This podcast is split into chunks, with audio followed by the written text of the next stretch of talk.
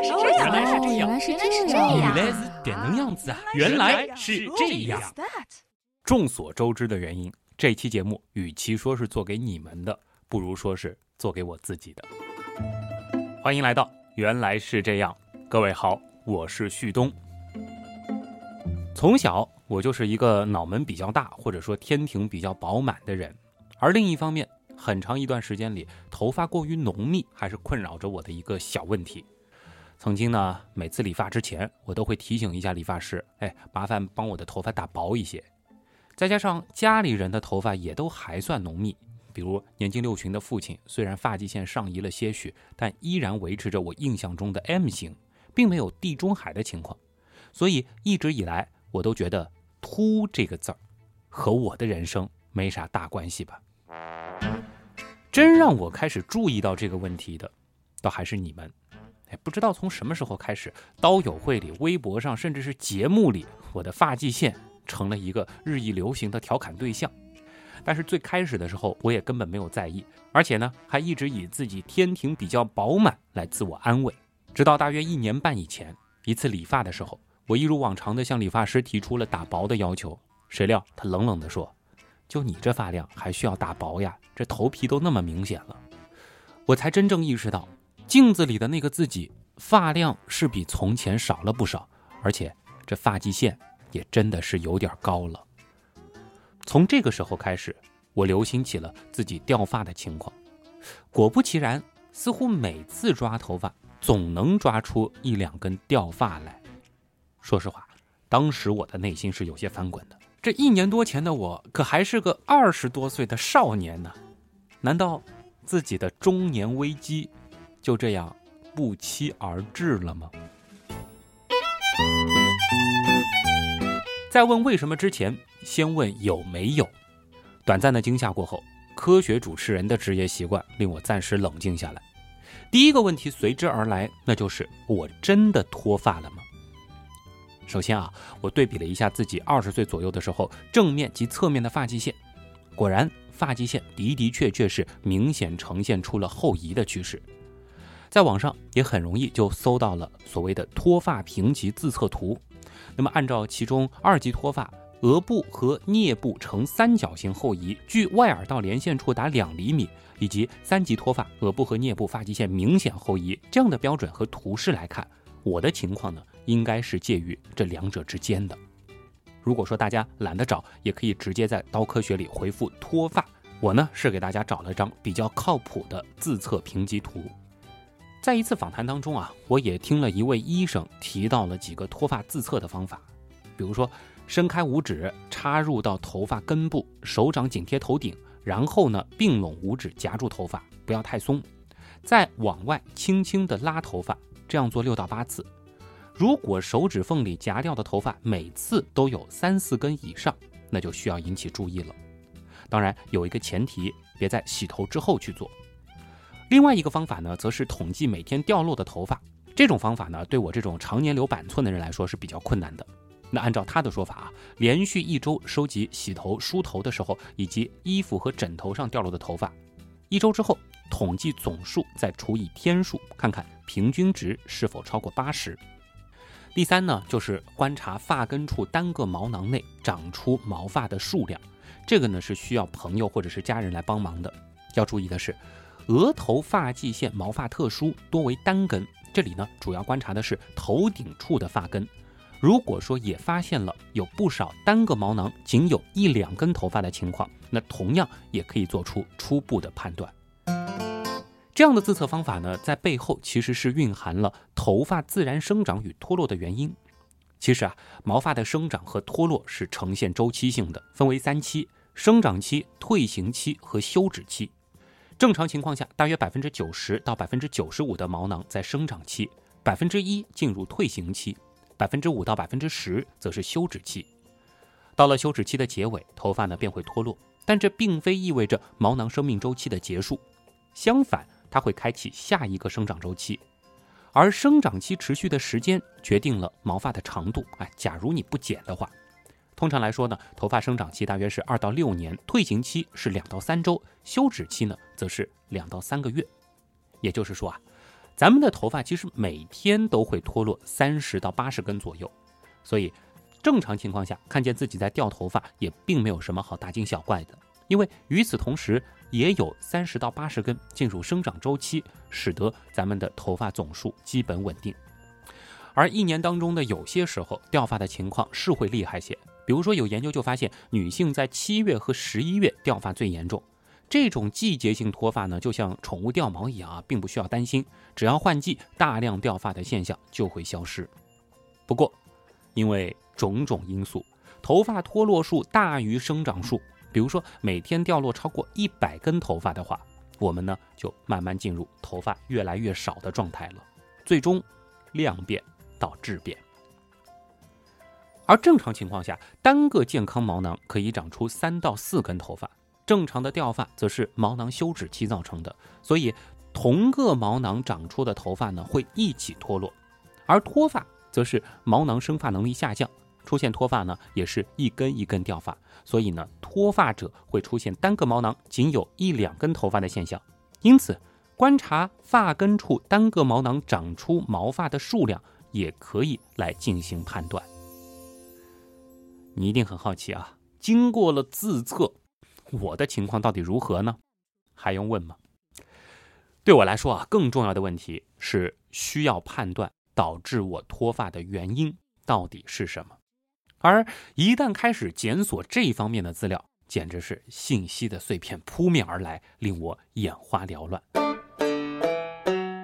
在排除了化疗、甲亢、甲减、缺铁性贫血、抗抑郁药、妊娠期、更年期、过度染烫等等不太可能的原因，以及自动屏蔽了什么肾虚肾亏等说法之后，我的列表上呢还剩下了这样几种可能性：聪明绝顶、过度用脑、压力和精神状态、特殊的饮食模式以及健身。先别急着喷第一种可能性啊。前几年不是有张广为流传的学历和发际线高度成正比的组图吗？再加上极客秀访谈的那些科学家们，以及我们敬爱的水兄，包括科学声音的汪杰、卓克等等的实际情况，好像这些挺聪明的人还真的普遍都有发量的问题。不过这里其实也存在着另一种思考：是绝顶的人普遍更聪明，还是聪明的人更容易绝顶呢？虽然说。在那些代表着人类顶级智慧的群体中，像是什么爱因斯坦、牛顿、达尔文、薛定谔、普朗克、钱学森等等等等啊，似乎都是有着高高的发际线。但其实这也不排除幸存者偏见，对不对？毕竟反例也不是没有啊，比如说霍金、特斯拉等等。好吧，我有点尽力啊，其实找了一圈，发现这些顶级大牛真的是秃的比较多。而且呢，其实这也不排除另一种可能性，就是。科学家留下的照片通常是他们成名之后啊，功成名就的晚年，而老年男性秃发本来就是一个非常普遍的现象嘛，所以我们要考虑的应该是那种年纪不大，发际线就已经很高，甚至是脱发的情况。在这种情况下，我是注意到了一个挺有趣的调查，说脱发最多职业的前五名分别是科研人员。程序员、户外工作者、销售人员以及运动员。哎，这第一、第二名不正是极客秀访谈的主体吗？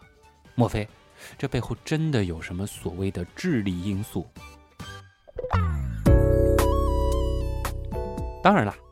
强行联系一个躯体症状和智商情商的关系，这并不是一种科学的思维方式。哎，如同什么眼睛大小、无名指长短、耳朵厚薄等等，这都不能和聪明与否正负相关一样。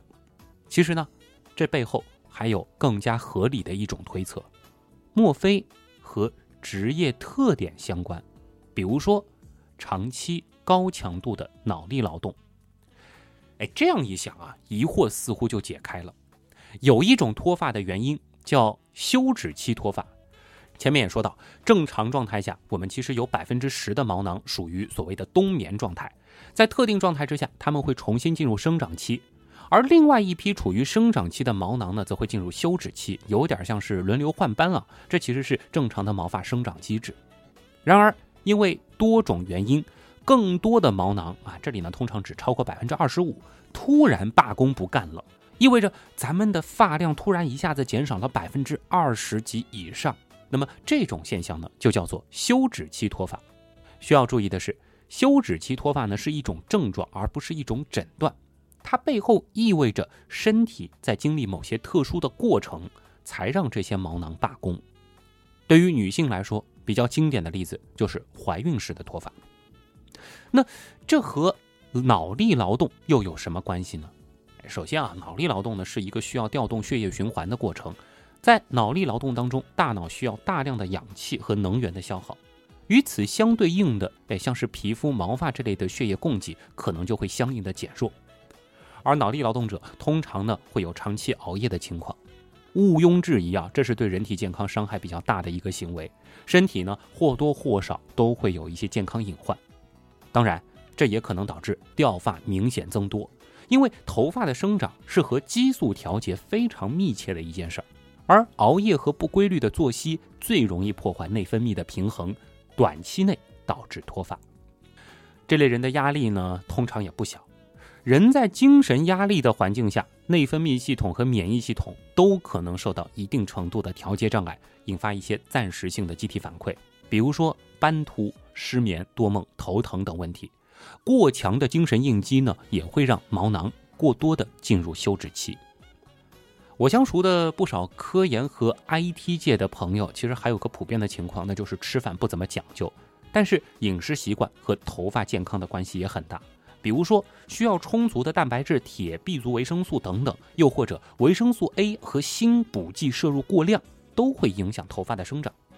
当然了，节食和特殊的饮食模式同样也可能会导致类似的情况出现。或许用另外一种方式来解释就很好理解了：头发、指甲这些并不是生存必须。当身体感受到了需要努力才能活下去这样的生存压力的时候，例如营养缺乏、疾病等考验，自然就会把营养的分化生长能力留给那些更重要的器官，或者说是肚子里的下一代，所谓的核心部门嘛。而头发，则属于可以被节省开支的部分了。不知道你注意到没有？前面呢，我们已经提到了激素，其实啊。还有两个可能令人意想不到的以及非常有趣的原因隐藏在其中，那就是这些人的脱发或许和我们体内的雄性激素有关。大脑长期处在紧张、高度注意力集中的状态时，是需要雄性激素来维持的，而雄性激素水平的升高，其实对脱发是有着挺大影响的。这里呢，先不展开。而说到雄性激素，单身狗呢其实也不能幸免于难。哈佛大学就曾经有一个非正式的研究，结果显示，已婚男子的体内雄激素是明显低于未婚男子的。所以啊，有稳定性伴侣的人士体内雄激素呢是更趋向于偏低和稳定，也就是更容易保护好自己的头发。这样想来，聪明绝顶现象的背后。其实对应着的是一群承担了更多脑力劳动，而且工作过于努力，甚至管不了太多自己的个人生活质量，从而容易有脱发问题的这群人吗？脑洞太大，休息一下。如果听节目不过瘾，大家也可以去咱们的微信订阅号里逛一逛啊，和节目有关的更多知识干货、每周节目的 BGM 歌单，还有趣味猜题闯关都在那里啦。微信订阅号搜索“刀科学”，刀是唠叨的刀。其实你打“刀科学”的拼音也是可以直接搜到的。前面呢，其实有个伏笔并没有解决，雄性激素到底又是如何和脱发扯上关系的呢？这背后啊，又是一个长长的故事了。其实，被秃发困扰的不仅仅是现代人，古人呢也很头疼。而关于这背后的成因，一直以来呢也是众说纷纭。亚里士多德认为，秃发和性行为有关。在古罗马军队当中，秃瓢的盛行则归咎于沉重的金属头盔，甚至有人提出啊是大脑的萎缩，从而把头发给拉了下去。这很有画面感啊！一八九七年的时候，一位法国皮肤科医生宣称，他发现了秃发的元凶，那是一种微生物。一时间啊，梳子应该定期煮沸杀菌，不能用秃子用过的梳子，否则会被传染等等的观点，一度还非常的流行。后来的很长一段时间里，我们对于脱发的认识是这样的：脱发的人是因为不爱干净、不洗头，是因为吃的食物太油腻了。你看这脱发的区域是不是油的发亮，就像是脂肪溢出了一样？于是乎，这样的多发于男性的脱发呢，也有了一个形象的叫法，叫脂溢性脱发。哎，脂肪溢出来的这种类型的脱发。虽然说脂溢性脱发形象直观，但这种说法其实并未触及到这类脱发的本质。直到上世纪五六十年代，人们呢才发现了其背后的深层次原因。故事呢其实有些灰暗。在当时美国的精神病院里，为了便于看守，不让他们太捣乱，很多男病患都被实施了阉割。就有这样一名可怜的患者，他呢还有点特别。有个同卵双胞胎的兄弟，兄弟情深嘛，他的双胞胎兄弟就经常来精神病院看他。同卵双胞胎长得很像，这并不奇怪。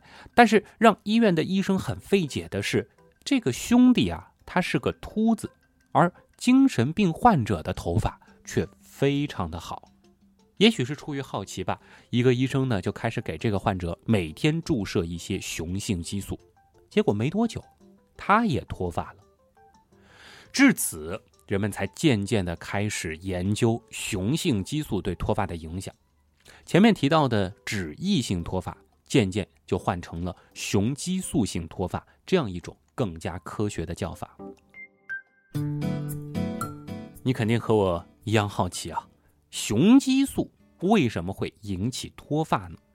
说到底，导致脱发的元凶是雄激素，也就是睾酮在。五阿尔法还原酶的作用下的强力分解产物二氢睾酮，也就是 DHT。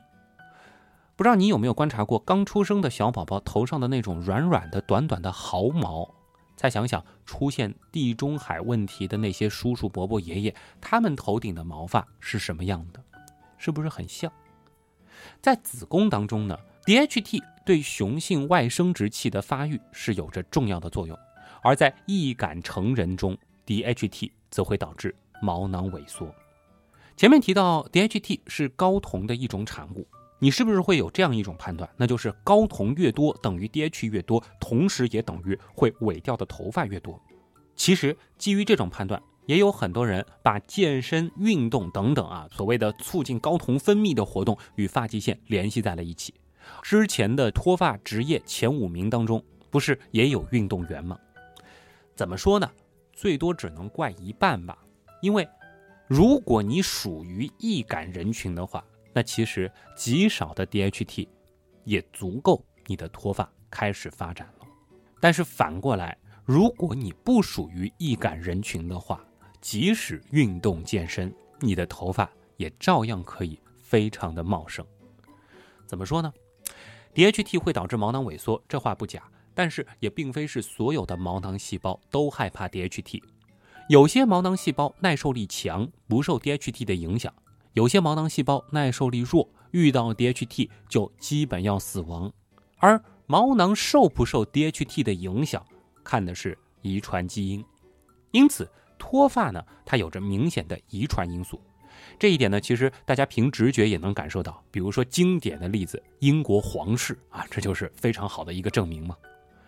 此前呢，在一个以大量欧洲人群为主要对象的研究当中，也是指出遗传因素是男性脱发的主要原因之一。男性脱发受性染色体和部分常染色体的多基因共同影响，也就是说，这类脱发不仅仅表达给男性，女性也有。但是因为女性相对的雄激素水平和受体表达都要较男士更低。所以，即使女性遇到了类似的情况，通常呢也是以头顶稀疏的情况为主，一般呢不会秃成一根头发都没有的情况，仅仅是稀疏。最近的一个调查显示啊，如果双亲都脱发，那么后代脱发的概率很大，而父亲脱发比母亲脱发对后代的影响稍微显著一些。另一方面。如果毛囊天生就不受 DHT 影响，那其实你不管怎么折腾，头发还会很好。但如果毛囊天生就容易被 DHT 侵入，为了抵抗这种伤害，毛囊呢就会开始萎缩，以减少 DHT 对它的影响。在毛囊不断萎缩的过程中，就会发现头发开始营养供给不足，变细变黄。最后，当毛囊再也供给不了养分的时候，头发就会脱落。于是，在 DHT 的影响下，成年人头上粗粗长长的中毛就逐渐最终转变成了像婴儿头上的那种短短的。柔软的毫毛了。青春期开始发育，性激素的作用开始显著表达，雄激素的分解产物 DHT 就和这些受体结合，发生一系列作用，导致毛发开始脱落。而男性第二性征呢，一般在二十二岁之前完成。这其中啊，十六到二十二岁的一个重要特征就是体毛变得浓密，也就是雄性激素开始影响毛发的生长。如果你天生有脱发基因，那么在十六岁之前，因为缺少雄性激素生成 DHT，所以呢你显示不出来。等到十六岁之后，DHT 浓度随着雄性激素的分泌而增加，其实这个时候开始脱发就逐渐的发生了。这种情况呢一开始并没有显著的表现，但到了二十五至三十岁这个阶段，通常就能明显的注意到脱发的后果了。逐渐的就开始出现了发际线后移，或者头顶处毛发逐渐稀疏，呈现 M 型的前额或是 O 型的头顶，更有甚者则是 M 加 O 型。至于为什么会是这种形态，或者说为什么通常都是从头顶和发际线两侧开始秃，其实目前科学界也并没有给出特别明确的解释。比较流行的说法呢，则是头顶部位的头皮 DHT 浓度高，五阿尔法还原酶的活性比较高。只能说，岁月是把男人的理发刀，这一刀一刀的，就逐渐把头发给割跑了。记得去年底开始啊，各大自媒体公众号开始不断宣扬一个话题，那就是九零后大学生秃了。哎，包括微博、知乎、抖音上，很多人呢也都玩起了所谓的发际线大赛，许多人都跳出来说：“哎，自己就是九零后大学生秃了的最好证据啊！”那更多人则是顺手把矛头指向了学习、生活以及工作压力大。可是仔细想一想，会觉得这个现象是值得推敲的。当年同样年纪的八零后就没有这样的压力吗？而另一方面，根据我自己的观察，现实生活当中绝大部分的九零后们，明明普遍都还是风华正茂着呀。显然啊，在这个背后其实有着幸存者偏见，而更有可能的另一面，我想，则是活跃于互联网、拥有脱发基因的九零后们开始进入了逐渐脱发的阶段吧。加上九零后大学生秃。这些字眼组合在一块儿，想一想就知道它的话题性有多强。另外呢，还有一些明明只是正常掉发以及额头大的那些不明真相的群众在瞎凑热闹，最终呢才被炒成了一个爆款热搜吧。说远了啊，说回雄激素性脱发的元凶 DHT，其实关于它的检查呢，并不是什么难事儿，可以去一些正规医院，一般呢挂一个内分泌门诊，检测血清。这里面呢就有一个双氢睾酮，也就是 DHT 的检查项目，然后呢可以检查你的 DHT 浓度情况。一般来说，男性 DHT 在十八到五百七十九都是正常的，女性的范围呢则是十四到一百五十六，单位呢是皮克每毫升。对于男性来说，即使 DHT 高于这个数值，其实呢并不会有什么其他的健康问题，但确实有可能更容易导致脱发。而对于女性来说，DHT 偏高可不是什么好事儿，它呢很容易导致体毛增多，那也叫所谓的多毛症，还容易产生一些其他的妇科问题。如果要问如何降低它的浓度，DHT 这个东西啊本身就是人体源源不断产生的。若真的想要降低 DHT 的制造呢，则可以用饮食的改善来降低，比如说尽量减少肉食的摄取，减少鸡蛋牛奶的摄取。这怎么怎么看？也是和健身的方向相反着走呢。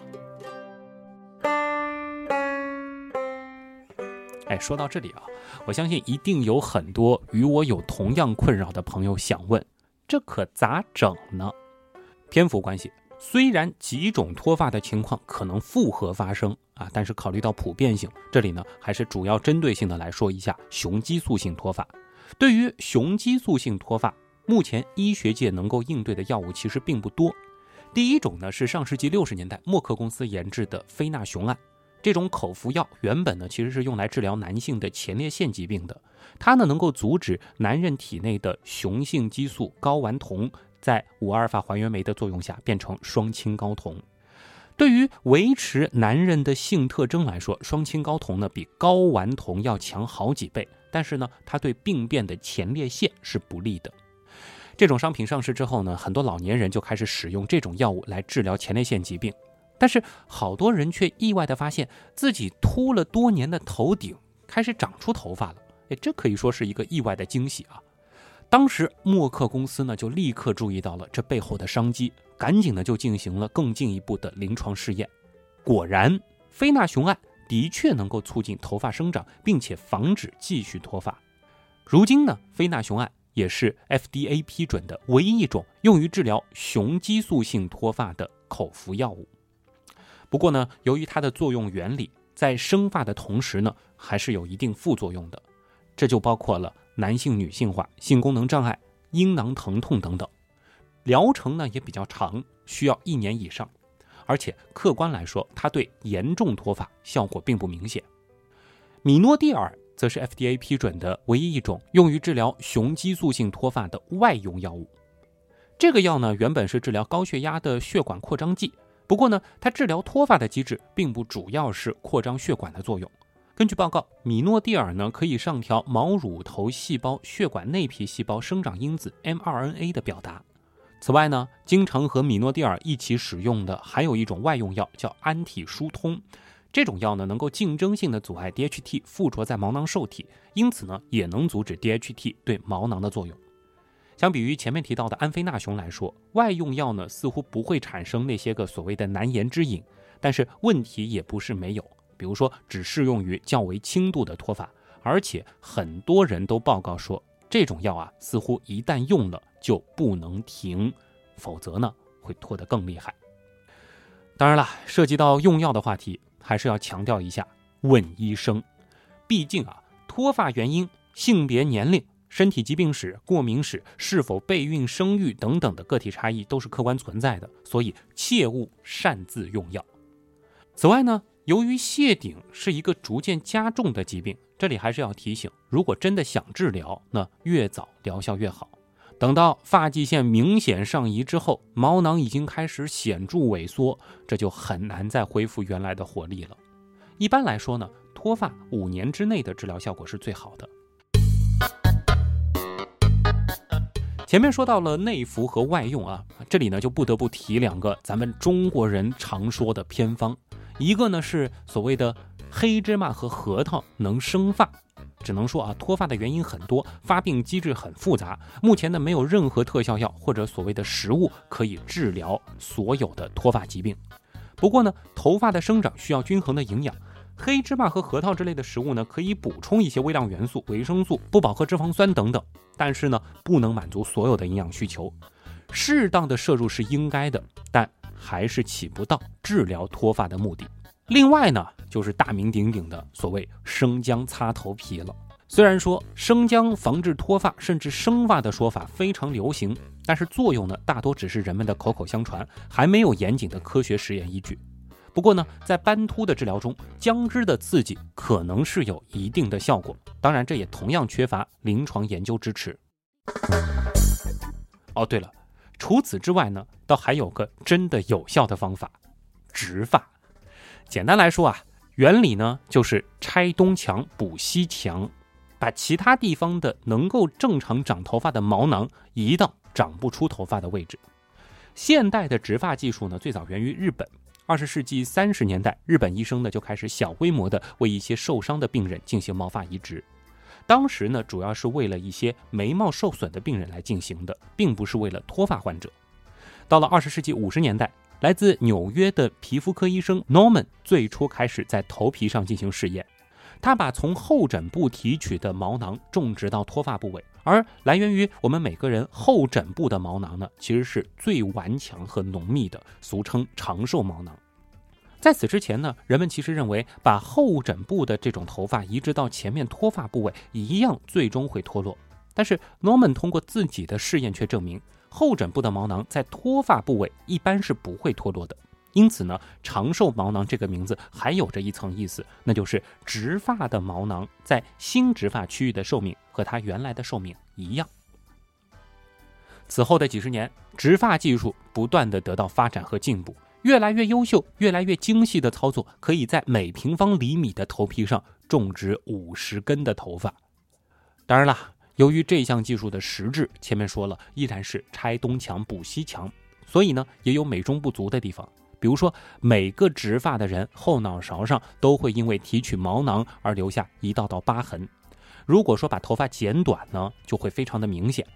另一方面，如果你的秃发情况已经非常厉害，使得枕部的毛囊也开始大量萎缩，所剩无几的时候，那植发这条路也就很难走下去了。最后，或许只能剃个光头了解一下，或者假发套了解一下了。我在检索资料的时候也看到过植腿毛甚至胸毛的例子，这个呢也要因人而异。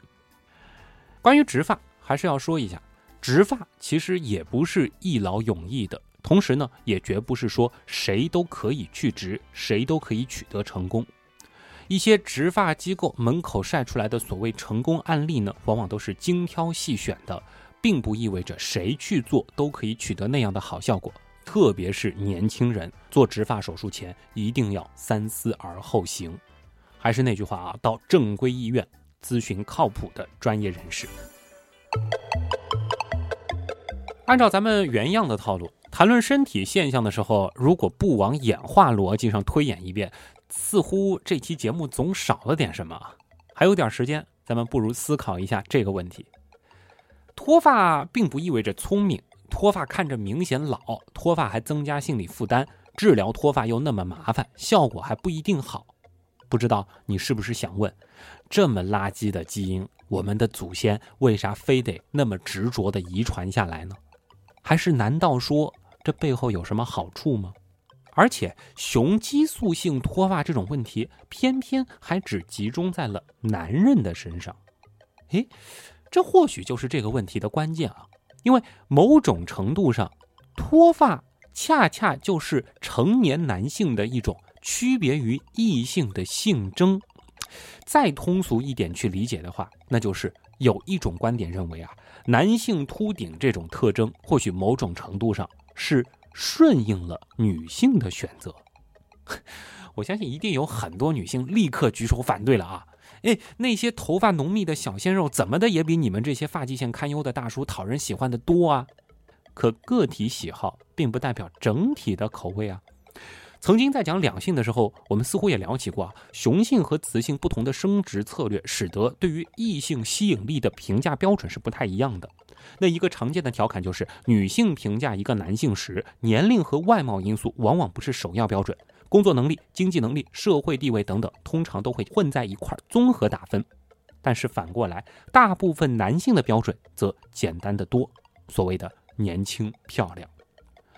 外貌协会中，女性会员是远远比不上男性会员的。这样看来，我们是不是可以这样理解：男性秃头对繁殖影响不大，或者说这种特质大不到被历史所筛选掉的地步呢？况且啊，由于谢顶这件事儿通常是发生在二十五岁之后，哎，在过去的漫长历史时期中，孩子早都能下地干活了，这能活到秃顶的年纪，估计已经三代同堂了，谁还会计较一个老头子是否谢顶了呢？所以啊，即使有些女性对秃顶存在着厌恶，但这也不影响这种基因的遗传。曾经呢，还有人拿着几张经过合成的秃顶和非秃顶者的照片进行过一个测试。测试对象呢是一百零一个男性和一百零一个女性心理学系的学生，让他们为这些照片中人物的吸引力程度和性格进行打分和评估。虽然秃子和正向秃前进的男人在生理吸引力方面的得分和其他人相比是比较低的。但是他们另一方面的得分却要高出很多。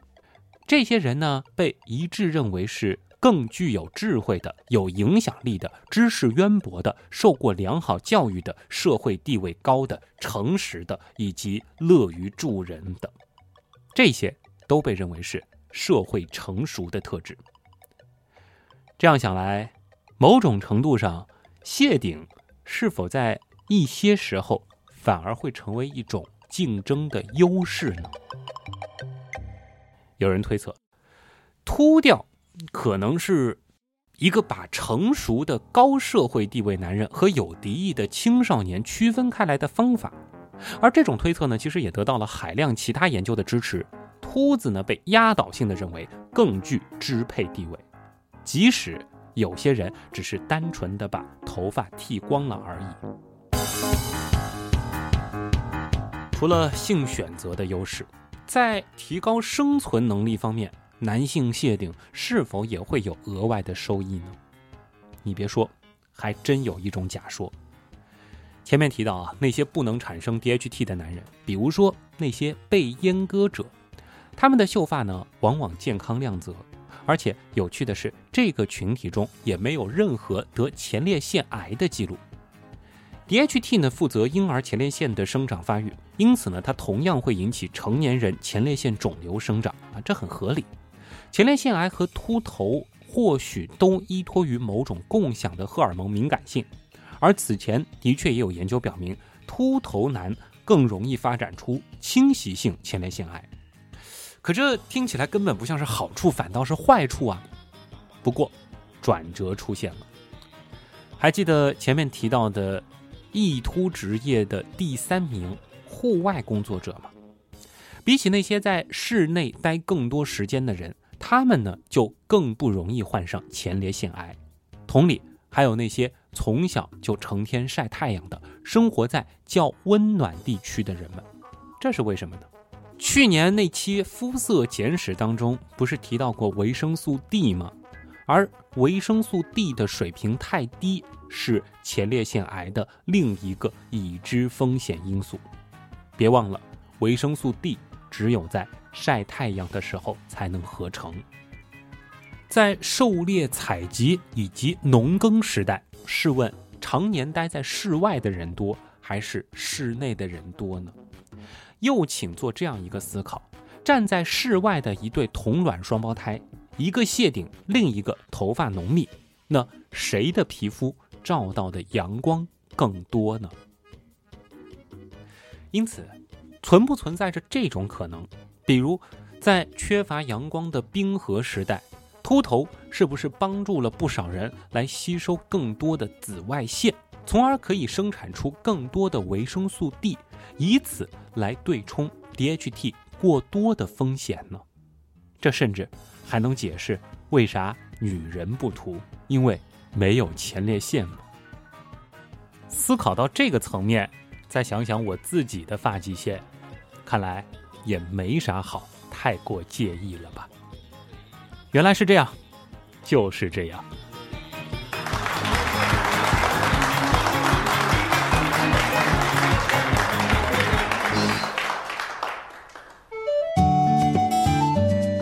又是一期搭档荒啊，不过也有点小庆幸吧。如果说这一期带搭档的话，不知得被对方吐槽成什么样呢？这里也和所有正在关心着搭档们近况的刀友说一声啊，最近这几期的单人节目呢，实属无奈。谁让春节临近了呢？怀念搭档版原来是这样的朋友呢，可能还得稍稍忍耐一下。节目最后呢，再和大家打个小广告啊。原样号飞碟杯的第二款，我们叫熊猫号呢，现在是正在周边店里热销。那和上次一样啊，同样是带编号的限量销售。这一次呢，用的是玻璃杯啊，整体看上去呢，感觉更像是个小飞碟。哎，顺便说一下，飞碟杯的包装设计很有意思，它的这个外包装啊，是可以再利用，当做小花盆的。如果说我的头发注定会一去不复返的话，那也希望通过你们的种草，能够让我稍稍有点安慰。哦，对了，你的每一次购买，都或许可以让我在未来能够多植几根头发。开个玩笑。那具体情况呢，也欢迎大家到我们的刀科学官方订阅号进行了解。在这里呢，除了可以了解每周节目的延展阅读、BGM 歌单之外，也可以非常方便的获取我们的周边店原品店的入口。想要和我有更多互动，或者想要了解一下我的发际线变迁史，也可以到新浪微博搜“旭东”啊，旭是旭日的旭，东是上面一个山，下面一个洞。另外呢，我们的官方 QQ 群“原样刀友会牵牛”依然是开放当中。想要认识更多志同道合的小伙伴，也欢迎在 QQ 群里直接搜“原样刀友会”，刀是唠叨的刀。好了，再次感谢所有通过各种方式支持或帮助过我们的朋友。原来是这样的发展，真的离不开大家。我是旭东，咱们下周见。